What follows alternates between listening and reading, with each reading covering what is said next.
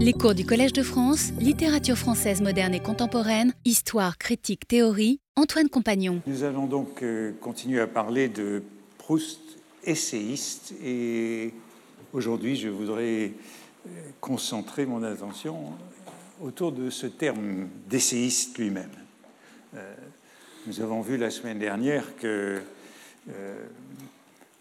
Thibaudet parlait du roman de Montaigne, et que cela paraissait une description euh, qui convenait beaucoup mieux euh, à la recherche du temps perdu qu'au roman de Mauriac qu'il évoquait. Mais une question se pose tout de même. Montaigne a écrit les essais. Était-il pourtant un essayiste? Est-ce que le terme était approprié? Euh, Voici ce qu'écrivait Thibaudet dans cet article le roman de Montaigne. Nous revenons donc au roman de l'humaine condition, qui est précisément celui de Mauriac, bon, à mon sens, c'est plutôt celui de Proust, et qui prolonge avec ses procédés propres cette peinture de la condition humaine que Montaigne essaye, l'essayiste, l'exclamation, de rendre d'après lui-même. D'après lui-même, mais au moyen de lui-même, tandis que Mauriac, romancier, la rendra d'après lui-même mais au moyen des autres. Donc c'est ça la rupture, c'est le moyen des autres chez le moderne dans le roman par opposition à Montaigne. Mais ce qui m'intéresse, c'est ce terme essayiste avec ce point d'exclamation. Et vous vous souvenez que lorsque j'avais cité Émile Faguet euh, à propos de euh, Balzac, Émile Faguet faisait à Balzac le reproche de se comporter en essayiste dans ses romans, c'est-à-dire en intervenant, en faisant ce qu'il appelait des dissertations ou des conférences.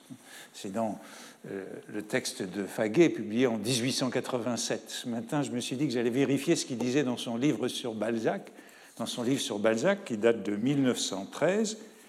Le passage est reproduit mais il n'emploie plus le terme d'essayiste. Il dit simplement que euh, Balzac fait euh, des soutenances, des soutenances cette fois, des digressions, des excursus, des parabases. Il intervient par des parabases comme le Coryphée dans son roman.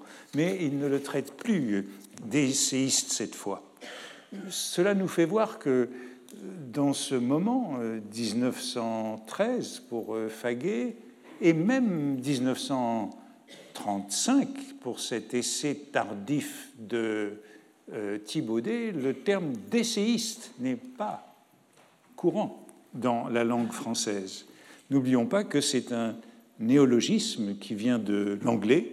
On se plaint beaucoup des emprunts à l'anglais en français encore aujourd'hui, mais euh, voilà bien un anglicisme que ce mot.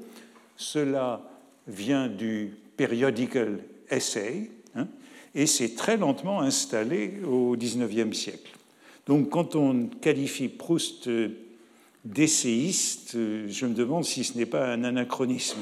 Il faut faire très attention maintenant, hein, parce qu'on est accusé d'appropriation, hein. il faut restituer. Alors, je ne voudrais pas commettre trop d'anachronisme en qualifiant Proust d'essayiste. De nombreux ouvrages sont intitulé Essai.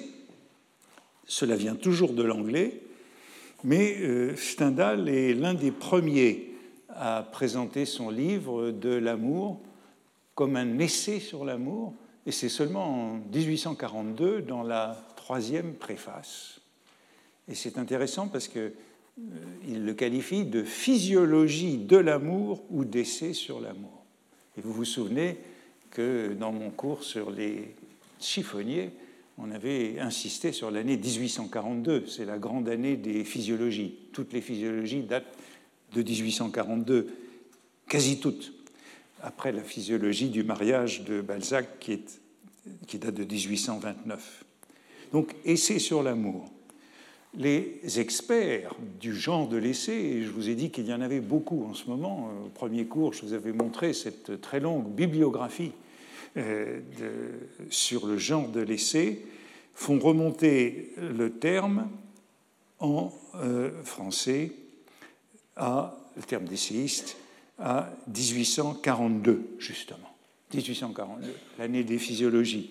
Et c'est chez Théophile Gautier, à propos de William Hogarth, le peintre et caricaturiste. C'est une visite à la National Gallery de Londres qui est relatée dans Une journée à Londres. C'est une chronique fantaisiste publiée dans la Revue des Deux Mondes, du, aussi revue qui a pour fonction de raconter des voyages, du 15 avril 1842. Puis cette chronique est recueillie par Gautier dans le petit volume qui s'appelle Zigzag, justement, puis republié ensuite sous le titre Caprice et Zigzag. Ça nous montre bien que la configuration dans laquelle le mot d'essayiste apparaît en français, euh, du côté de la fantaisie, du côté du caprice et du zigzag. Et euh, Gautier écrit S'il fut jamais un peintre selon le cœur des moralistes et des utilitaires, assurément c'est Hogarth. Autrement dit, la peinture d'Hogarth, c'est de la peinture de moraliste, c'est de la peinture à thèse. Euh, tout dépend dans cette peinture de l'idée à faire passer et le résultat, dit Gautier, cela fait de la peinture abominable, bonne pour des Quakers, des Wesleyens, des méthodistes et des anabaptistes, sans aucun rapport ni avec le dessin ni avec la couleur. Autrement dit, ce n'est pas de la peinture, c'est de la littérature. Euh, on y apprend tous les inconvénients des ménages mal assortis. Et il pense à cette grande série qui est à la National Gallery, puisque c'est un voyage à la National Gallery, euh, le mariage à la mode. Voici la première euh, de la série de six sujets moraux modernes, très répandus par des estampes.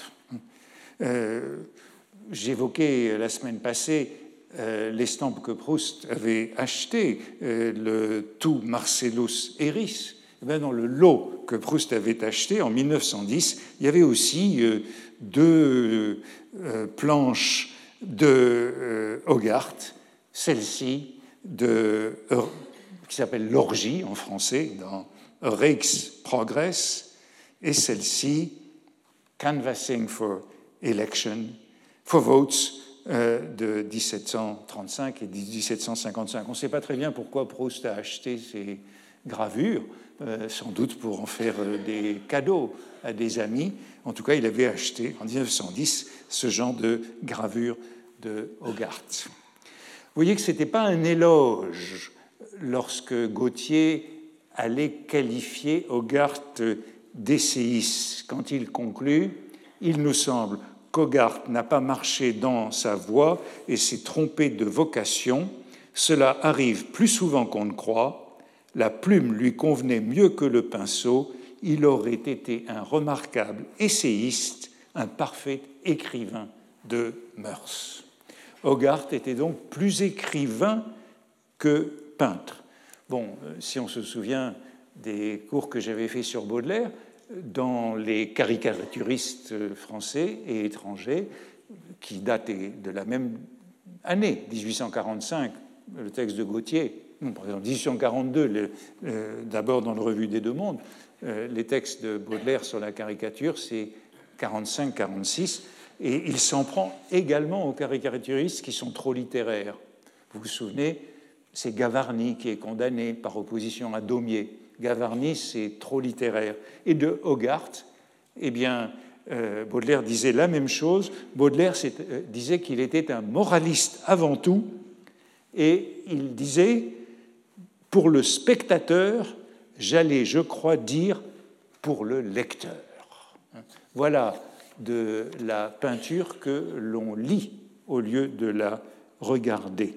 Et cela a pour résultat que Baudelaire, comme Gautier, la condamne. Et vous voyez que l'essayiste, c'est donc l'écrivain de mœurs, le moraliste utilitaire. Euh, Jules Janin, dans l'introduction des Français peints par eux-mêmes en 1840, c'est toujours le même moment, pour faire valoir que désormais l'entreprise du moraliste doit être collective, on ne peut plus procéder comme la brouillère dans le monde moderne qui est devenu trop compliqué. Jujanin écrivait Maintenant, comment donc le même moraliste, le même écrivain de mœurs, pourrait-il pénétrer dans toutes ces régions lointaines dont il ne connaît ni les routes, ni la langue, ni la coutume? Vous voyez qu'il y a donc bien une équivalence entre essayiste, moraliste, physiologiste, écrivain de mœurs. Tout ça veut dire à peu près la même chose avec cette addition chez Gauthier de l'utilitarisme. En vérité, l'emploi d'essayiste en français est plus ancien que ce qu'avancent les experts. Et je me suis dit que puisque cela venait de l'anglais, il fallait regarder dans euh, la revue britannique. La revue britannique, c'est la grande revue qui est fondée en 1825 et qui traduit les revues anglaises. Puisque le mot vient de l'anglais, du periodical essays, sans doute fallait-il chercher là pour trouver des occurrences antérieures, notamment à Gautier et à 1842, et je l'y trouve dès 1830. Donc les débuts de cette revue, on commence à parler d'essayistes dans un article intitulé, bon c'est la traduction d'un article de l'Edinburgh Review, c'est la grande revue, la revue qui a introduit le genre, l'Edinburgh Review, on trouve le mot essayiste dans la revue britannique pour traduire un article de la revue de l'Edinburgh Review intitulé en français Esprit de la société en France et en Angleterre en décembre 1830. Et voici l'article qui montre, qui porte sur cette naissance de l'essayisme en Angleterre. Sous le règne d'Anne, euh, eh bien, la, la, nombreuse famille, j'ai cassé cet objet, ah, la nombreuse famille des essayistes. Et vous voyez que le mot figure en italique avec un appel de note, définition des essayistes, auteurs d'essais périodiques, Johnson, Steele, Hawksworth, Swift, Goldsmith, Armstrong, Walpole, Pope, Canning, Hazlitt, Hazlitt, dans ces derniers temps, ont enrichi de leurs essais cette branche féconde et curieuse de la littérature anglaise c'est bien étranger. cela n'appartient pas à la littérature française. Et dans un autre article, un peu plus tard, de la même revue britannique, ce qui est traduit, c'est un portrait de Macaulay, Macaulay, qui est le type même de l'essayiste. S'il y a un modèle de l'essayiste anglais, c'est Macaulay qui a été prophète, euh, prophète, poète, poète, historien et homme politique. Il combine ces trois qualités et Macaulay, c'est donc l'essayiste par excellence. Et voici un autre article de la même revue, donc sur Macaulay, où on voit euh, la revue britannique a successivement traduit, donc elle a traduit beaucoup des essais de Macaulay, l'essai sur Bacon, l'essai sur Machiavel, l'essai sur Lord Clive, l'essai sur Milton, l'essai sur les deux Walpole, etc. Et cela euh, suppose aussi un appel de note. C'est ce mot d'essai donné en Angleterre aux grands articles de revue qui a fait créer le terme d'essayiste, dont notre terme de critique n'est pas toujours équivalent, euh, mal traduit par critique en français. Mais vous voyez que ça, c'est dans les années 1830, et cela nous fait penser, en effet, au modèle des grands portraits de Sainte-Beuve, des portraits littéraires, euh, des portraits contemporains. S'il y a un modèle, c'est celui des revues britanniques, et c'est donc celui de l'essayiste euh, anglais, notamment Macaulay. J'ai encore trouvé ce terme euh, d'essayiste dans un endroit très intéressant qui est une recension d'un dictionnaire. Euh, c'est un dictionnaire célèbre du français, c'est le dictionnaire de Noël et Carpentier qui date de 1831 et qui est intitulé Philologie française ou dictionnaire étymologique, etc. Et dans un compte-rendu de la revue des débats, du journal des débats, euh, de ce dictionnaire, c'est un long compte-rendu, euh, l'auteur du compte-rendu dit qu'il y a un certain nombre de mots qui manquent dans ce dictionnaire. des mots absents. Et il cite les mots, plusieurs mots nouveaux que les auteurs du dictionnaire auraient pu admettre. Et par exemple, il cite le mot touriste. Il dit on devrait dire touriste et non voyagiste. Euh, touriste qui vient de l'anglais, vous vous souvenez des Mémoires d'un touriste de Stendhal, publié dans les années 1830. Euh, Stendhal choisit le mot touriste. Bon, nous avons oublié tous ces anglicismes que nous utilisons lorsque nous nous scandalisons aujourd'hui. Et euh, après avoir cité touriste, qu'il préfère à voyagiste, l'auteur de ce compte-rendu poursuit en disant Nous pourrions citer encore le mot artistique qui s'est introduit récemment, copié sur l'anglais, qui nous semble barbare. Le mot artiste sous la forme de l'adjectif, un adjectif artiste. Nous pourrions citer artiste, une âme artiste, un esprit artiste, bien avant l'écriture artiste des Goncourt. Essayiste, écrivain d'essais, mot emprunté aux Anglais. Et cet euh, article est signé dans le journal des débats CS. CS, c'est Filaret Chal, l'un de mes prédécesseurs au Collège de France professeur de euh, littérature comparée euh, et traducteur de Shakespeare. Voyez que c'est un intérêt qui, amène, qui, euh, qui amène Philaret Chal. C'est un, de nouveau, c'est un intérêt pour les anglicismes, pour la littérature anglaise. Et Philaret Chal est l'auteur d'études.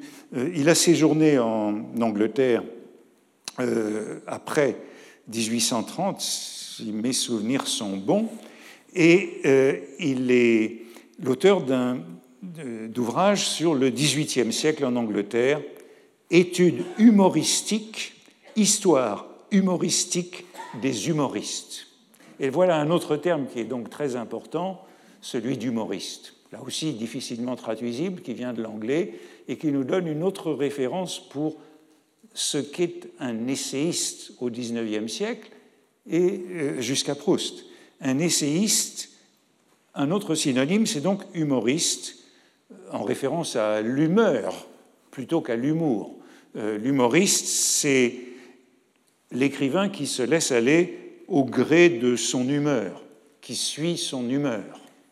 Euh, et le modèle, c'est donc, euh, ben, donc Macaulay, on y revient toujours. Voici un grand article de la Revue des Deux Mondes, une série dans la Revue des Deux Mondes en 1843, essayiste anglais, et vous voyez que c'est comme ça qu'on l'écrit le plus souvent en français. Le premier, c'est Macaulay.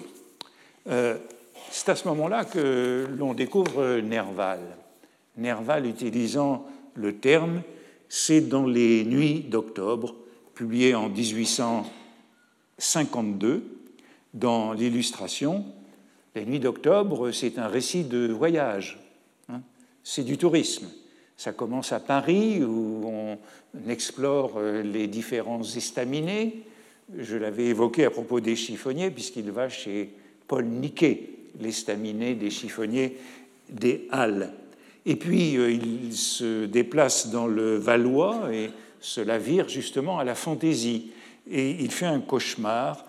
Il est en prison euh, à Crépy en Valois parce que au cours de cette pérégrination, il est sans passeport et on l'enferme en prison puisqu'il n'a pas ses papiers.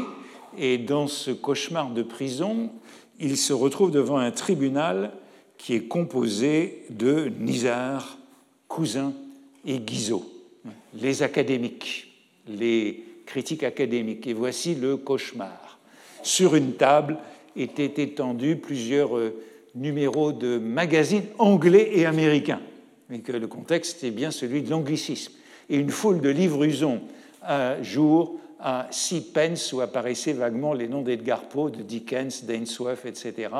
Et trois figures pâles et maigres se dressaient à droite du tribunal, drapées de thèses en latin imprimées sur satin, où je crus distinguer ces noms Sapientia, Ethica, Grammatica. Les trois spectres accusateurs me jetaient ces mots méprisants fantaisiste, réaliste essayiste. Je saisis quelques phrases de l'accusation formulées à l'aide d'un organe qui semblait être celui de M. Patin, autre académicien. Du réalisme au crime, il n'y a qu'un pas, car le crime est essentiellement réaliste. Le fantaisisme conduit tout droit à l'adoration des monstres. L'essayisme amène ce faux esprit à pourrir sur la paille humide des cachots. On commence par visiter Paul Niquet, l'estaminet des Halles, on finit par se faire arrêter à Crépy pour cause de vagabondage et de troubadourisme exagéré. J'essayais de répondre, j'invoquais Lucien Rabelais, Erasme et autres fantaisistes classiques. Je sentis alors que je devenais prétentieux. Vous voyez qu'il y a les accusations contemporaines qui sont celles de réalisme, le réalisme qui est nouveau, de fantaisisme et euh, d'humorisme, d'humorisme, tout ça avec essayisme, qui est peut-être moins familier, mais on a cette dimension euh, transgressive, expérimentale, et il me semble que le mot a pris au sens français que Nerval lui donnait ici, c'est Nerval qui est l'essayiste. Par exemple, pour euh, Champfleury, qui même avant ce texte euh, des Nuits d'octobre, qualifiait déjà Nerval d'essayiste en 1849, dans un portrait de Nerval. Comme homme, Gérard est un excentrique, comme littérateur, Gérard est un essayiste. Et ensuite, la comparaison est bien anglaise. Le modèle, c'est Charles Lamb, doux écrivain anglais. En lisant quelques fragments de l'humoriste, l'humoriste anglais, donc vous voyez tous les termes, humoriste, fantaisiste, essayiste, excentrique. Et la note qui est plus tardive, euh, elle est ajoutée lorsque euh, Champfleury reprend son article en volume pour préciser pourquoi euh, il comparait Nerval à Charles Lamb, humoriste et fantaisiste, eh bien, il n'avait pas osé dire en 1849 ce qu'il dira après la mort de Nerval, que Charles Lamb était euh, fou, enfermé dans une maison de fous. Et c'est ce qui justifiait à ses yeux cette comparaison, cette comparaison implicite. Plus tard, Champfleury récidivera, il traite encore Gérard de Nerval d'essayiste, c'est dans un texte bien plus tardif, en 1883, mais c'est un texte intéressant. Gérard fut un des rares humoristes sincères. On voit tous les termes. Il est ce que les Anglais ont classé sous la rubrique d'essayiste, mais il est le, seul vrai essayiste français. Les dictionnaires le classeraient sous la rubrique du, de polygraphe. Et vous voyez aussi, c'est un peu plus loin, le mot de papillonne, la papillonne commune aux humoristes. L'essayiste, c'est celui qui papillonne. Et on a là toute une série donc, de termes intéressants qui nous montrent bien euh, la déclinaison du paradigme de l'essayiste, fantaisiste, excentrique, humoriste, polygraphe, papillonne. En français, euh, euh, l'humoriste, j'ai trouvé la meilleure définition dans le journal de Jules Renard. Il dit l'humoriste, c'est un homme de bonne mauvaise humeur. Hein. Et on a dans la mauvaise humeur euh, cette idée de, colère, de, ressentiment. Il est en colère avec le monde, mais en même temps, il est capable de rire de soi. Et ça nous renvoie encore à Baudelaire et à ce le texte de Baudelaire sur le rire. Le rire est, mauvais, est mauvais, mais en même temps, rire de soi, c'est selon Baudelaire justement ce que savent faire les Anglais dans la pantomime anglaise. Donc la bonne mauvaise humeur, c'est au fond la caractéristique de l'humoriste et de l'essayiste. Voilà la configuration de l'essayiste français au temps du jeune Proust. Et je crois que cela nous permet de mieux comprendre ce qu'il dit dans, de Nerval dans les cahiers Sainte-Beuve, dans le contre Sainte-Beuve, puisqu'il s'intéresse à cette ambiguïté de Nerval. C'est quelque chose qui dérange Proust. ce papillonnage, cette polygraphie, parce que quand on veut écrire, il faut écrire dans un genre déterminé. Et voici ce qu'il dit de Nerval dans le Contre Sainte-Beuve. Or, il n'y a nullement solution de continuité entre Gérard, poète, et l'auteur de Sylvie. On peut même dire, et c'est évidemment un des reproches qu'on peut lui faire, une des choses qui montre en lui tout de même l'auteur, sinon de second ordre, du moins sans génie vraiment déterminé. Il n'a pas de théorie, Nerval. Hein. Il n'a pas de. C'est toujours cette idée que Proust voudrait qu'il y ait une préconception de l'œuvre, hein. euh, sans génie vraiment déterminé, créant sa forme d'art en même temps que sa pensée, que ses vers et ses nouvelles ne sont, comme les petits poèmes en prose de Baudelaire et les fleurs du mal, par exemple, que des tentatives différentes pour exprimer la même chose. Chez de tels génies, la vision intérieure est bien certaine, bien forte, mais maladie de la volonté ou manque d'instinct déterminé, deuxième fois que ce terme de déterminé intervient, il y a indétermination chez Nerval ou chez Baudelaire, prédominance de l'intelligence qui indique plutôt les voies différentes qu'elle ne passe en une, on essaye en vers. On essaye. Voilà le mot essayer. On essaye en vers, puis pour ne pas perdre la première idée, on fait en prose. C'est dans le cahier 5 des cahiers Sainte-Beuve, et vous voyez ce grief contre Nerval et contre Baudelaire, qu'ils ne sont pas des écrivains dans un genre déterminé, qu'ils ont essayé plusieurs fois en vers et en prose. C'est un petit peu le grief que formulera Proust plus tard contre Peggy. Peggy qui ne se décide jamais et euh, qui est un génie indéterminé et qui accumule les formulations. Et Gérard dit euh, euh, Proust dans ce cahier, peut-être y a-t-il encore un peu trop d'intelligence chez lui il y a aussi ce procès de l'intelligence qui fait qu'il n'arrive pas à se déterminer.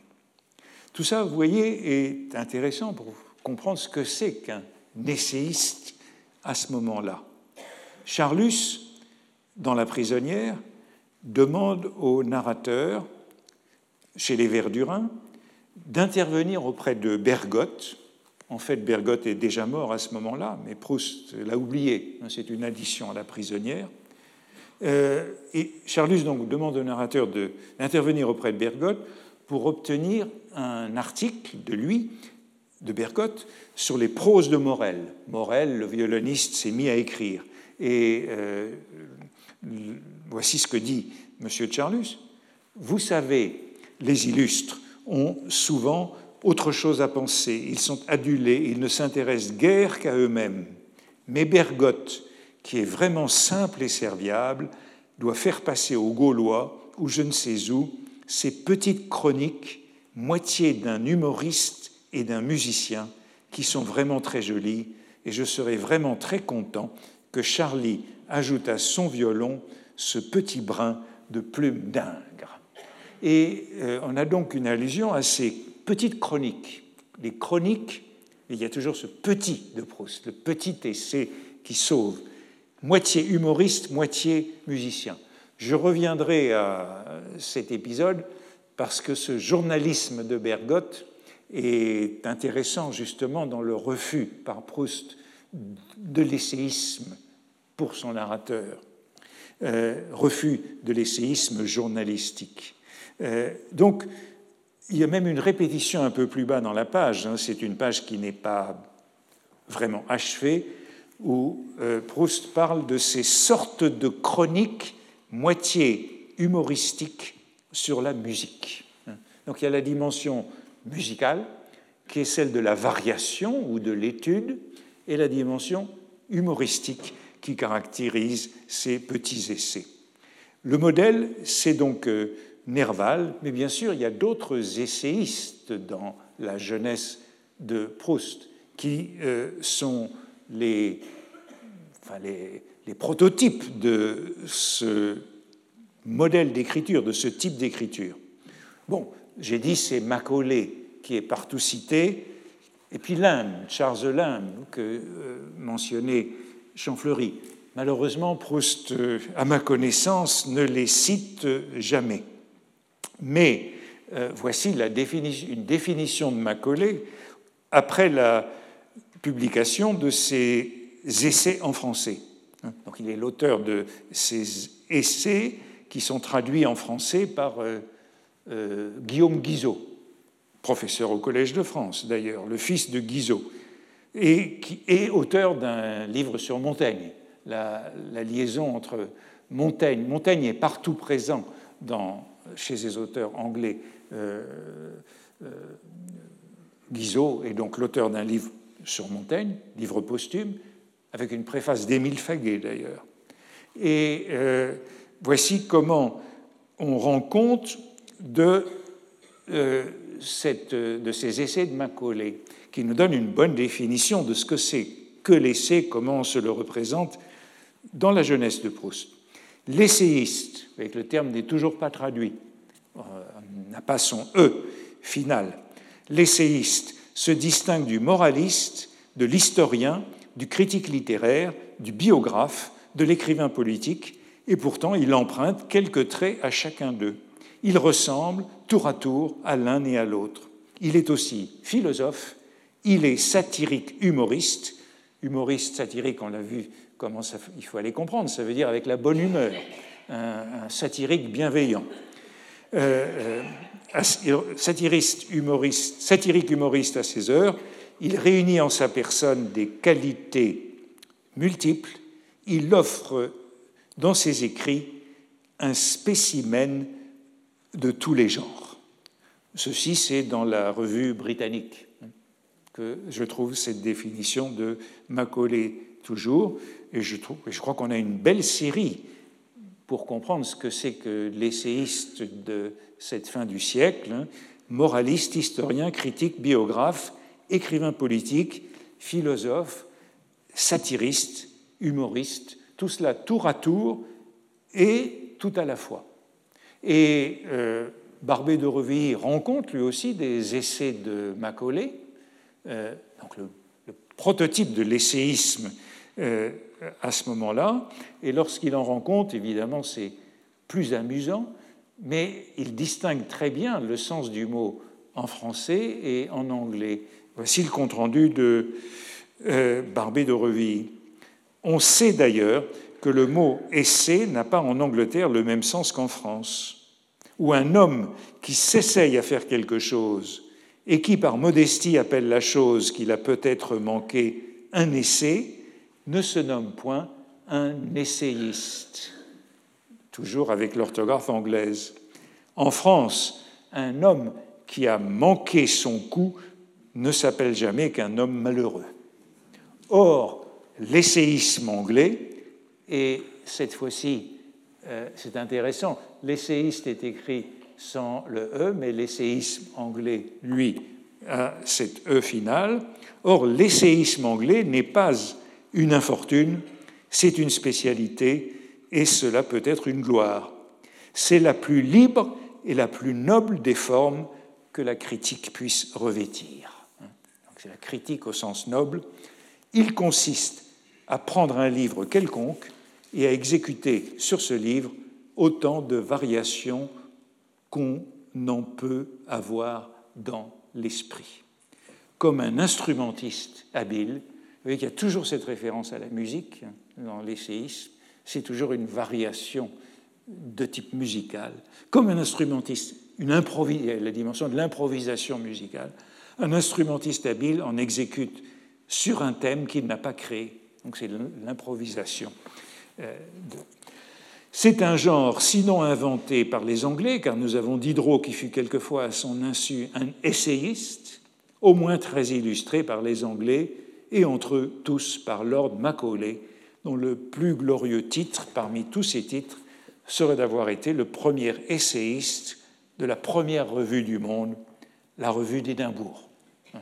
Cette revue euh, à laquelle Stendhal était si attentif. Et on voit bien ce qui, euh, chez Stendhal, vient de l'essayisme anglais. Autre référence contemporaine, qui est l'essayiste en France? Eh bien, euh, voici un compte-rendu que je trouve euh, très intéressant, qui nous montre comment on comprend l'essayisme à l'époque de la jeunesse de Proust. C'est un compte-rendu d'un livre qui s'appelle Essai sur l'époque actuelle d'Émile Montaigu. Je vous rappelle qui est Émile Montaigu, c'est un rédacteur de la revue des Deux Mondes, et au fond c'est celui qui fait le lien entre Baudelaire et Proust, puisque c'est lui qui a fait accepter les fleurs du mal sous le titre des fleurs du mal dans la revue des Deux Mondes. Ce qui surprend historiquement que les fleurs du mal aient d'abord été publiées dans la revue des Deux Mondes. C'est grâce à Émile Montaigu qui y était sensible. Et euh, voici ce que nous dit ce compte-rendu des essais sur l'époque actuelle de Montaigu, et c'est là le rôle spécial de M. Montaigu. Il est historien, on a une excellente définition de l'essayiste ici. Il est historien autant que personne, mais il l'est en essayiste et en critique. Le présent seul le provoque à réfléchir sur le passé. Donc un essayiste, c'est quelqu'un qui va du présent vers le passé, par opposition aux historiens qui s'intéressent au passé tel qu'en lui-même. Le point de vue de l'essayiste est toujours celui du présent. Autrement dit, il ne craint pas l'anachronisme, la prédiction du passé, il en prend le risque. C'est le contraire d'un philologue ou d'un antiquaire, l'essayiste. Et ça, c'est une donnée assez fondamentale qu'on retrouvera dans un moment. Deuxième caractéristique, il prend plaisir à s'embarrasser dans un écheveau d'objections qui s'entrecroisent et se chassent les unes les autres, qu'il enroule lui-même autour de lui, en cela surtout essayiste, le propre de l'essayiste étant de semer beaucoup d'idées sans trop se préoccuper d'en tirer des conclusions exactes que le temps se chargera toujours assez de tirer pour lui.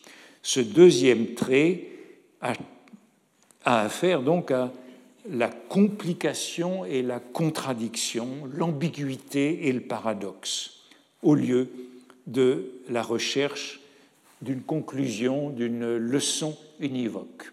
L'essayiste rend compte de la complexité, et je crois que cela nous renvoie encore à ce caractère que nous avions évoqué la semaine dernière dans ce roman de Montaigne avec Thibaudet. C'était la même caractéristique qu'il attachait à ce roman de Montaigne. Et puis le troisième trait, ces jugements à grands traits sur l'histoire, M. Montaigu en tempère la gravité en y mêlant sans cesse de sa propre vie et de ses impressions les plus personnelles. Donc à, l'intérêt pour euh, l'histoire, eh bien, se mêlent les anecdotes, les récits. Euh, comme euh, la semaine passée, Thibaudet parlait du romancement chez Montaigne. Et c'est là encore un privilège de l'essayiste dont l'historien ne saurait user directement sans courir le risque d'être bizarre. Il se trouve, euh, euh, voilà, j'arrête là, euh, sans courir le risque d'être bizarre. Vous voyez qu'il me semble que là, on a une très bonne définition de l'essayisme appliquée à Émile Montaigu, qui, comme je vous le disais, fait parfaitement la liaison entre Baudelaire et Proust. C'est donc euh, un des rédacteurs de la Revue des Deux Mondes qui a fait admettre euh, Baudelaire en 1800, l'année m'échappe, mais peu avant 1857, 1852, je crois. Euh, Émile Montaigu est par ailleurs lui aussi un angliciste, c'est le traducteur de Shakespeare. C'est dans sa traduction que Proust a lu Shakespeare. Et lorsque Proust cite Shakespeare, par exemple l'épigraphe des plaisirs et les jours de Hamlet, c'est la traduction de Montaigu. Et puis surtout, pourquoi Montaigu est important pour Proust, c'est parce qu'il est le traducteur d'Emerson. Et Proust a lu Emerson, qui est vraiment alors le modèle de l'essayisme proustien. Emerson a été traduit par euh, Montaigu, les essais de philosophie américaine. Il est le premier qui ait parlé d'Emerson dans la revue des Deux Mondes dès 1847. C'est comme ça que Baudelaire s'intéresse à Emerson. Avant Proust, il est euh, le traducteur des Essais de philosophie américaine d'Emerson, publié en 1851, avec une longue introduction qui contient de nombreuses références à Montaigne et à l'essai. Montaigne est là à toutes les pages de cette euh, introduction. Et puisque j'évoquais les épigraphes des plaisirs et les jours, on trouve dans les plaisirs et les jours trois épigraphes qui proviennent des essais de philosophie américaine d'Emerson, traduits par Montaigu. C'est un ouvrage dont Proust est très familier. Autrement dit, dans Les plaisirs et les jours, il y a quatre épigraphes de Shakespeare et d'Emerson traduites par euh, Montaigu. Euh, Montaigu nous conduit donc à, me semble-t-il, un après Nerval, un modèle qui est vraiment éminent de l'essayiste pour Proust. C'est donc Emerson, qu'il lisait, dit-il, avec ivresse en 1895, hein, euh, l'époque de Jean Santeuil. C'est dans une lettre à Reynaldo Hahn, où il emploie ce mot d'ivresse, du 18 janvier 1895, et il le lit donc dans cette traduction de Montaigu, de la philosophie, des essais de philosophie américaine. Ce jour-là, il se rend à la soutenance de thèse l'après-midi. Proust va assister à une soutenance de thèse à la Sorbonne. C'est la soutenance de thèse de Jean Isoulé, qui a été professeur au lycée Condorcet. Et c'est pour ça qu'il se rend à la soutenance. C'est une thèse sur la métaphysique de la sociologie, la cité sainte, dit-il. Et c'est Isoulé qui sera professeur au Collège de France. C'est celui qui sera élu contre Durkheim quelques années plus tard hein, et qui restera très longtemps. Il est, eh bien, lui aussi le traducteur d'Emerson. C'est lui qui a traduit les Representative Men d'Emerson sous le titre Nietzschéen de surhumain. on voit une autre référence ici euh, dans l'essayisme proustien qui est Nietzsche. Les surhumains, traduits en 1895 et que Proust connaît aussi, hein, ces representative men d'Emerson qui sont six portraits d'hommes, d'hommes représentatifs ou de surhommes, euh, dont Montaigne et Shakespeare, parmi les six. Alors bien sûr, Emerson est une présence très durable chez Proust qui lui sera toujours fidèle. Hein, les essais d'Emerson, ce livre, les essais d'Emerson, donc les essais de philosophie américaine traduits par Montaigu, sont cités dans Jean Santeuil auprès du Rouge et le Noir, comme un ami avec qui on aurait envie de converser. Thèse que Proust contredira dans Sur la lecture que j'aborderai la semaine prochaine. Emerson, philosophie américaine, comme un ami avec qui on aurait envie de converser. Et euh, autre citation d'Emerson que je citais il y a quelques fois, euh, quelques cours, euh, et qui est jolie, c'est dans une lettre à Montesquieu de 96. C'est le moment où Proust s'intéresse vraiment à Emerson. Comme dit très bien Emerson, les gardiens de musées ne sont pas des êtres plus élevés et purifiés que d'autres. Et je citais les contresens de cette traduction. It is not observed that the keepers of Roman galleries or the valets of painters have any elevation of thought or that librarians are wiser men than others, que Isoulé avait traduit.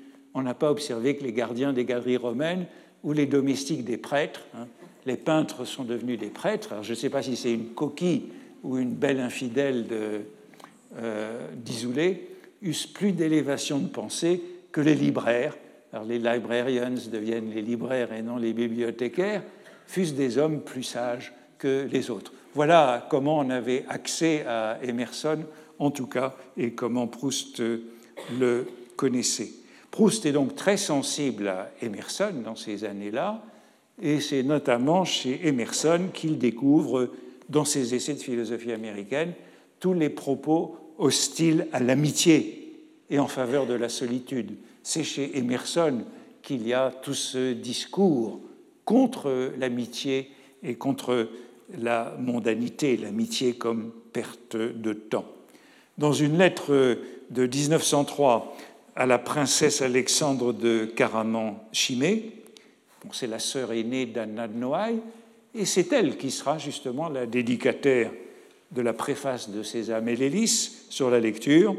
Il lui recommande la lecture du Montaigne d'Emerson, traduit par Isoulé. Il lui dit euh, La traduction est très mauvaise. Il s'en rend compte. Et il ajoute Ce n'est pas plus long qu'un article du Figaro et beaucoup moins fatigant. Il faut donc lire Emerson, et Emerson reste important, on peut s'en souvenir, jusqu'au jour de la mort de Proust. C'est chez Emerson que Proust a lu cette phrase qu'il répète souvent il paraît qu'Emerson disait qu'il fallait éviter la société des mourants car rien n'est plus frivole.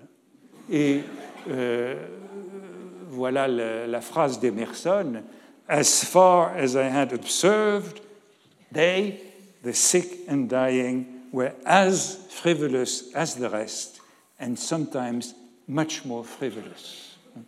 C'est dans The Conduct of Life, The Conduct of Life, et je ne sais pas où Proust avait lu cette citation, parce que la traduction est postérieure à la date auquel il la cite. Hein, c'est la traduction euh, qui date de 1907. Proust cite cette phrase bien avant, il l'a lu ailleurs. Ils étaient aussi frivoles et quelquefois plus frivoles encore. Comme on le sait, c'est une pensée qui figure dans l'un des ultimes euh, sur l'un des ultimes bouts de papier que Proust dicte à Céleste dans la dernière nuit de sa vie, en novembre 1922, c'est pour un ajout à la mort de Bergotte sur ce qu'il appelle l'incroyable frivolité des mourants, hein, qui reviendra, euh, qu'il aurait voulu ajouter à la mort de Bergotte. Euh, Emerson est donc très très présent et c'est l'un des prototypes capitaux de l'essayiste. On trouverait encore chez lui, j'ai évoqué le thème de l'amitié, auquel je reviendrai parce qu'il est essentiel, on trouverait également le thème du rayon de soleil. Ce rayon de soleil qui est si présent dans le début de, du Contre Sainte-Beuve, le rayon de soleil sur le balcon, dans la matinée du Contre Sainte-Beuve, et ce thème qui revient, il est attaché à Emerson, qu'il cite à différentes reprises, un rayon de soleil, dit Emerson du solitaire, suffit à l'enivrer. Voyez qu'on retrouve l'ivresse. L'ivresse du rayon de soleil pour Emerson, l'ivresse d'Emerson pour Proust. Proust revient très souvent à cette idée du rayon de soleil qui enivre et qui vient d'Emerson. En 1913, euh, Proust polémique avec euh, Jacques Copeau à la suite d'une note de la NRF qui prétendait que la correspondance entre Emerson et, Carlyle resterait leur chef-d'œuvre. C'est une note de la NRF, et Proust écrit à Copeau qu'un Sainte-Beuve dise de ces choses d'un écrivain tout de facilité et de verve passe encore. Sainte-Beuve pourrait dire ça de n'importe quel conversationniste. Quoi qu'il y ait erreur fondamentale, mais dire cela d'Emerson, que ce qui en restera, c'est sa correspondance avec euh, Carlyle. Vous voyez que Emerson est sans doute, après Nerval, le second modèle important de l'essayisme pour Proust, et je dirais plus important que Raskin hein, dans cette genèse de l'essayisme proustien. On pourrait convoquer d'autres noms. Il faudrait un développement que je n'ai pas le temps de faire sur Metterlinck, très présent dans cette écriture essayistique. Euh, peut-être qu'il faudrait aussi parler de Bergson. Mais je voudrais terminer en parlant d'Hippolyte Taine. Parce qu'Hippolyte Taine est, par excellence, dans la jeunesse de Proust, le modèle de l'essayiste. Hippolyte Taine qui meurt en 1893. N'oublions pas qu'Hippolyte Taine est l'auteur d'une histoire de la littérature anglaise. C'est dans cette préface, texte que Proust connaît, c'est dans la préface de l'histoire de la littérature anglaise euh, qu'on a euh, la, phrase sur le sucre euh, qui qualifie le scientisme de Taine. Donc, il est l'auteur d'une histoire de la littérature anglaise. Il est l'histoire, il est l'auteur d'essais de critique et d'histoire. C'est comme ça que Taine intitule son œuvre critique, Essai de critique et d'histoire. C'est le titre de Macaulay. Et le premier chapitre des essais de critique et d'histoire de Taine porte sur Macaulay. Premier chapitre de ces essais de histoire. Et vous vous souvenez, ce que je disais il y a 15 jours ou 3 semaines, que Proust, se lançant dans le contre Sainte-Beuve, hésitant sur la forme, évoquait ce qu'il appelait l'essai classique c'était dans la lettre à Anna de Noailles, l'essai de Taine en moins bien. L'essai classique, l'essai de Taine en moins bien. C'est donc bien Taine qui est le modèle, et Taine, c'est un auteur d'histoire, de philosophie, d'histoire littéraire, de voyage, de critique et aussi de roman. Il est le modèle et il est l'ennemi de la philologie et de l'érudition. On connaît bien son attaque contre Victor Cousin en 1857. 1857, Taine est encore un jeune homme, c'est un nouveau philosophe, et il a la même audace que les nouveaux philosophes lorsqu'il écrit de euh, Victor Cousin, qui est juste à l'âge de la retraite. Monsieur Cousin s'est enfoncé dans l'érudition, dans la philologie, dans la bibliomanie, dans les goûts d'antiquaire, et il y est resté l'essayisme opposé à cette bibliomanie et à cet antiquariat. Quiconque a touché, même de loin, la philologie sait qu'elle demande une vocation spéciale. Fouiller des bibliothèques, déchiffrer d'horribles manuscrits, restaurer les textes mutilés, ce que nous faisons avec Proust, choisir entre les leçons, discuter l'authenticité du document, conjecturer son âge, chanceler partout sur le sol mouvant des probabilités, se plonger dans la foule querelleuse des commentateurs, user sa vue et sa pensée sur les sottises innombrables et sur les platitudes incroyables dont la populace littéraire et philosophique obstrue les œuvres des grands hommes, c'est là une étude si minutieuse, si stérile, en conclusion générale et en vérité certaine, qu'il fallait pour l'entreprendre les instincts et les habitudes d'un érudit. En voilà pour l'érudition, la philologie et notre travail d'édition critique. C'est ce que Rabelais appelait les faeces literarum, hein, les fesses littéraires.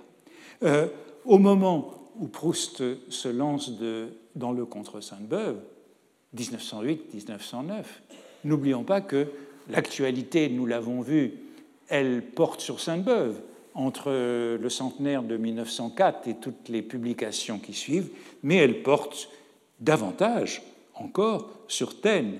Taine est tout à fait actuel au moment où Proust se met au travail. La correspondance de Taine est publiée en quatre volumes entre 1902 et 1907 chez Hachette, publication qui s'achève donc en 1907 et Victor Giraud.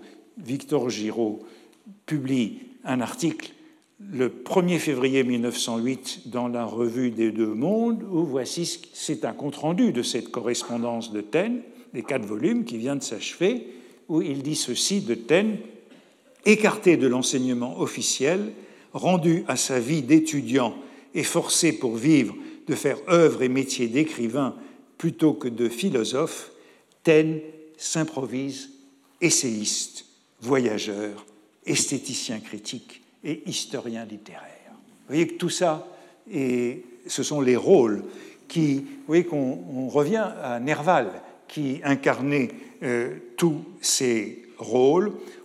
Ce Nerval polygraphe euh, selon Champfleury, et Taine, Taine n'aurait pas eu le choix. Hein. il, devait, il est essayiste parce qu'il doit vivre de sa plume. Hein. Taine, jeune normalien, a échoué à l'agrégation de philosophie en 1851, et malheureusement pour lui, en 1852, elle a été supprimée par euh, le nouveau régime du prince-président. Euh, et donc, euh, faute d'agrégation, faute de déboucher dans la carrière rectiligne de Guizot, de Cousin ou de Villemain, ce qui explique son ressentiment contre Cousin en 1857, eh bien, il est condamné à écrire dans tous les genres pour vivre. et il est toujours pris dans cette tension entre son esprit scientifique et son imagination artistique. Euh, euh, après la correspondance, publiée jusqu'en 1907, eh bien, on publie aussitôt après euh, Étienne Méran, l'embryon de roman stendhalien de Taine, qui est publié dans la Revue des Deux Mondes le 15 mars et le 1er avril 1909, avec une préface de Paul Bourget. Et c'est un texte qui a été lu par Proust dans la revue des Le Monde du 15 mars 1909. Et vous vous souvenez que le Contron Sainte-Beuve commence par la référence à l'essai de Taine et l'article de Bourget sur Sainte-Beuve. Et voici ce qu'on lit dans cette préface de Paul Bourget. C'est le début de la préface. Les pages qu'on va lire sont le début d'un roman que M. Taine entreprit de composer aux environs de 1861. Il avait alors un peu plus de 30 ans.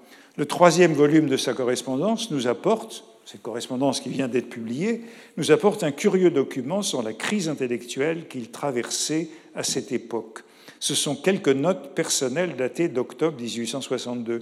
Monsieur Taine s'y demande, avec une évidente anxiété, s'il ne fait pas fausse route depuis des années. Ne s'est-il pas trompé en s'appliquant dans ses essais à concilier deux tendances contradictoires, celle du philosophe qui aligne des idées par fil, celle de l'artiste amoureux des sensations véhémentes, des mots et des images. Ça, c'est le dilemme de Proust en 1908. Et résumant sa propre œuvre avec la lucidité supérieure d'un beau génie critique qui se considère lui-même comme s'il était un autre, mon idée fondamentale a été qu'il faut reproduire l'émotion, la passion particulière à l'homme qu'on décrit, et de plus poser un à un tous les degrés de la génération logique. Bref, le peindre à la façon des artistes et en même temps le reconstruire à la façon des raisonneurs. En quelques lignes, voilà formulée l'antinomie à laquelle se sont heurtés toutes les intelligences qui ont possédé dans des proportions presque égales le don de la vision et le don de l'analyse. Dilemme de Taine, essayiste voulant être romancier, bon, c'est le drame de l'écrivain moderne. Et Bourget songe manifestement aussi à lui-même, hein, auteur des essais de psychologie contemporaine. C'est comme ça qu'il a commencé. Et après cet incipit pour euh, caractériser ces, écrivains qui ne savent pas se placer entre essais philosophiques et romans. Qui c'est-il Balzac, Stendhal et Sainte-Beuve. On retrouve cette euh, trilogie. Ce Balzac dont Faguet disait qu'il faisait des dissertations, euh, ce Stendhal, tellement marqué par euh, l'essayisme anglais, et puis Sainte-Beuve, euh, qui a commencé par Joseph Delorme et Volupté, avant de passer au portrait. Ils ont cherché à concilier cette imagination artistique et cet esprit scientifique. Ils sont attaqués parce qu'il donne des explications. Et euh, Bourget dit enfin, que cette conciliation, on ne parle pas encore des deux cultures, hein, c'est les two cultures de C.P. Snow, hein, culture scientifique et culture, littéraire, euh, Bourget dit que a, ça donne le sentiment que les deux cultures, leur conciliation est impossible. Et il euh, poursuit en disant Faut-il étendre cette doctrine à ces véritables espèces intellectuelles que sont les genres littéraires Il s'agit bien d'une question de genre littéraire. Euh, et plus généralement encore les arts c'est le sentiment irraisonné du public, et la plupart des esthéticiens pensent comme lui, cette distinction irréductible entre les diverses races de talent est affirmée sans cesse dans les revues et les journaux à l'occasion de chaque nouvelle tentative faite par un écrivain déjà classé pour élargir et changer sa manière. Celui-ci excelle dans la prose, il ne doit pas composer de vers. C'est la situation de Nerval et Baudelaire, à laquelle Proust est si sensible. Peut-on exceller à la fois euh, dans la prose et le vers? Euh, Nerval et Baudelaire se trompent-ils? Sont-ils dans l'illusion en écrivant à la fois des vers et de la prose euh, il ne doit pas composer de vers. Celui-là est un essayiste, il ne doit pas écrire de romans. Cet autre est un romancier qui n'aborde pas l'art dramatique les théories sont les théories et les faits sont les faits, en fait, certains ouvrages et certains talents, ceux par exemple que j'ai cités plus haut, dire Balzac, Stendhal ou Sainte-Beuve, constituent bien un des types mixtes et qui déroutent la classification. Alors le texte de Taine qui est le plus déroutant, ce n'est sans doute pas Étienne Méran, ce roman euh, inachevé, ce sont les notes sur Paris, vie et opinion de Frédéric Thomas Grindorge, dont on ne sait pas si c'est un roman ou un essai. Voilà le livre indécis par excellence. Et en tout cas, c'est un livre d'humoriste. On retrouve, on retrouve cette caractéristique de l'humorisme. Le thème essayiste, c'est le thème de Grindorge, c'est le de, euh, c'est le thème dont on ne sait pas décider dans quel genre il écrit. D'où, je crois, cette question qu'il faut poser. Est-ce vraiment par une coïncidence que Proust cite justement Taine et Bourget à l'origine de ce contre Sainte-Beuve, qui est lui aussi traité d'essayiste, passé de la poésie et du roman à la critique. Tout cela au, moment où Proust se demande suis-je romancier? Je terminerai, en mordant un peu sur le temps, par une des notes paradoxales de Sésame et. Cette note, ça fait partie des notes où euh, Proust contredit Raskin. On, l'a vu dans euh, l'exposé de Jérôme Bastianelli il y a quelques semaines, hein, euh, dans les notes de Sésame et l'hélice, Proust ne cesse de contredire Raskin. Et euh, il s'oppose ici à la conception de la lecture édifiante et moralisatrice de euh, Raskin en prenant l'exemple de euh, de Stuart Mill dans ses mémoires. voici le passage dans Sésame et l'hélice. Raskin en haut, savez-vous si vous lisez ceci que vous ne pouvez pas lire cela que ce que vous laissez échapper aujourd'hui, vous ne pourrez le retrouver demain. Autrement dit, il faut avoir de bonnes lectures édifiantes aujourd'hui, bien choisir ce qu'on lit parce qu'on ne pourra pas réparer demain. Et Proust donne une note où il contredit cet aspect des choses euh, en, euh, en évoquant à cette manière de concevoir la vie, à cette manière de concevoir la vie, de manière utilitaire et moralisatrice, on peut opposer le bel essai de Taine, le bel essai de Taine, où il montre que ce sont les heures de flânerie qui sont les plus fécondes pour l'esprit. Le bel essai de Taine, où il montre que ce sont les œuvres de flânerie les heures de flânerie qui sont les plus fécondes pour l'esprit. Et puis ensuite, Proust cite également George Eliot, le genre de vie si bien décrit dans une page d'Adam Bede. Adam Bede, c'est une page sur le, les bienfaits de l'oisiveté, le loisir. Alors quel bel essai de Taine euh, Proust a-t-il à l'esprit, ce bel essai sur la flânerie? Ben, Il s'agit d'un article sur Jefferson dans les nouveaux essais de critique et d'histoire. C'est un article que Proust connaît bien, puisque c'est celui qui vient exactement après le chapitre sur Balzac. Un chapitre sur Balzac auquel il fait à plusieurs reprises référence.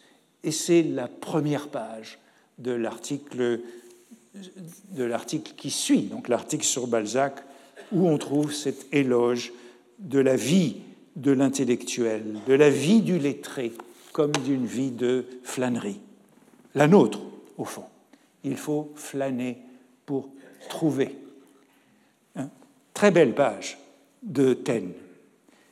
Vous n'oubliez pas ce Taine hostile à la philologie, hostile à l'antiquariat. On n'est point maître d'un document pour l'avoir feuilleté, ni même pour l'avoir lu, l'avoir comparé à d'autres, se l'être rendu familier, y avoir réfléchi hors de son cabinet, en promenade, en voiture. Il faut se promener pour travailler.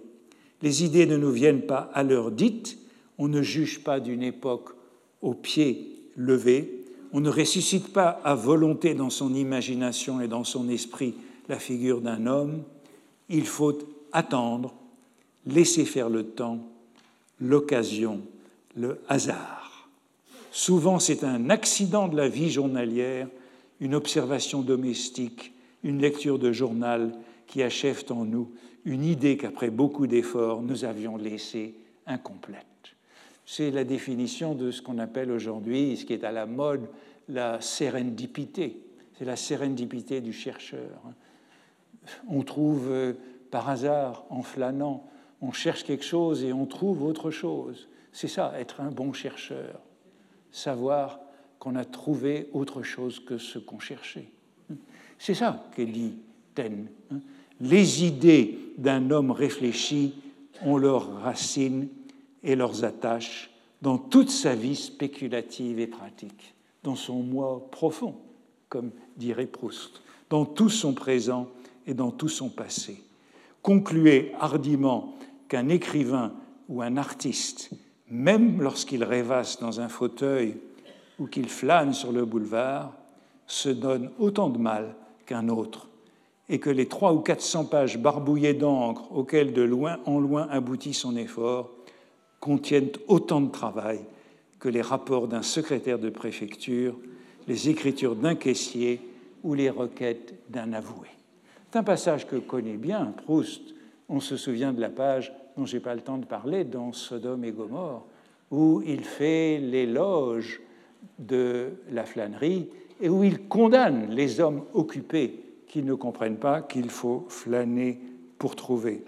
Le bel essai de Taine sur la flânerie de l'essayisme développe à la fois une éthique de l'existence et une méthode de l'essayisme.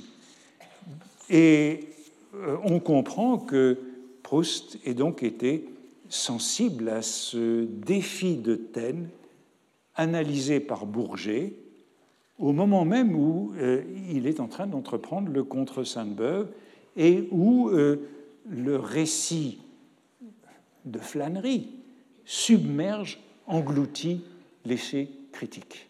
C'est ce qui se produit au début du contre Sainte-Beuve, et c'est donc un moment que nous pourrions qualifier de sérendipité dans cette mode contemporaine. C'est en flânant qu'en trouvant, et voici le bel essai de Taine qui nous le prouve. Voilà ce que c'est que l'essayisme au moment de 1908 ou de 1909, où Proust se met à écrire. Et j'avais mis sur le frontispice de cette séance une quatrième photographie auprès de Nerval, Taine et Emerson, celle de Robert Musil. Mais malheureusement, je n'ai pas le temps de le traiter. Il était le quatrième dont il faudrait évoquer la conception de l'essayisme, puisque Musil, c'est très intéressant, cite exactement les mêmes références, à savoir Taine, Maeterlinck, Emerson et Nietzsche. Ce sont les modèles de l'essayisme chez Musil. Et nous avons donc là cette belle configuration que nous allons pouvoir explorer. La semaine prochaine, je parlerai donc de sur la lecture comme prototype de l'essayisme proustien. Si vous voulez, vous pouvez le relire d'ici là. Merci.